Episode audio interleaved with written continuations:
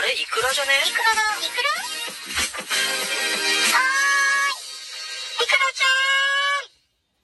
んはい、イクラです。えー、この間ですね、横浜の赤レンガ倉庫っていうところでですね、やってた、ストロベリーフェスティバルっていうのに行ってきたんですよ。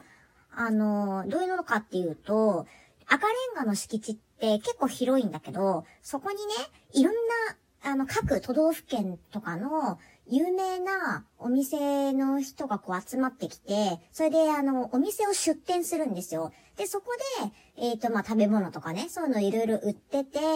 買ってそれをあの、いろんなご当地のが食べれるみたいなね、そういうのがあの、あるんですよ。よくあるじゃないですか、あの、ラーメンなんとかとか、お肉のなんとかとか。あの、よく毎年夏ぐらいにやってるのが、ビール、博覧会みたいなやつで、いろんな世界のビールが飲めるっていうのをやってるんですけど、今回ね、いちごのを開催してて、それに行ってきたんですよ。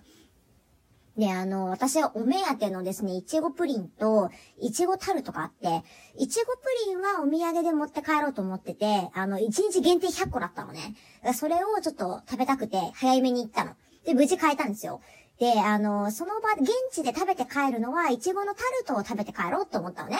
で、無事並んで、タルトも買ったんですよ。で、あの、現地で食べるイートスペースって、まあそこそこ場所あるんだけど、まあでもそんなにはないのね。あの、置いてあったやつが、まあ全然屋外なんだけど、まあコロナもあるし、もう吹きさらしのさ、まあ晴天だったからね、天気良くて良かったんだけど、あの、長椅子？よくある長いベンチみたいな椅子あるじゃないですか。わかるかな？長椅子。それに、長テーブルがこう置いてあって、それがこうね、無造作に置いてあるっていうような、もう本当に簡易的なやつだったの。で、あの、まあ、コロナ対策で、一席以上は、えっ、と、一人分以上は開けて、まあ、相席するなりなんなりで座ってくださいねっていう感じだったんですよ。でですね、あの、私が座ったところの隣にカップルが一組座ってたのね。で、あの、そのカップルが、なんか結構ね、でっかい、いちごパフェみたいなの食べてたんですよ。で、多分、まあ、多分っていうか絶対なんだけど、彼女が食べたがってたんだろうね。で、あの、まあ、写真撮ったりとかしてさ、あの、キャイキャイやってたのよ、その女の子が。でさ、あ、美味しそうだな、あのパフェも食べたいなって、ちょっと横目でチラッと見ながら私は自分の買ってきたタルトを食べてたわけ。でさ、その隣のカップルがさ、まあ一つのでっかいパフェをシェアして二人で食べてたのね、男女で。でさ、女の子の方はもう、えー、美味しいた目も可愛いすごい美味しい楽しいみたいな感じでさ、すごい楽しそうだったの。で、彼氏の方がさ、なんか結構、最初はうん美味しいねって言ってたんだけど、なんか、あんま乗り気じゃないっていうか楽しそうじゃないのよ、そんなに。まあ、無理くり連れてこられたんだろうなって思って、まあよくあるあるだよねって思ってたの。たらさ、女の子がすっごい楽しそうにしてるのに、その彼氏急にさ、ああ、俺たち、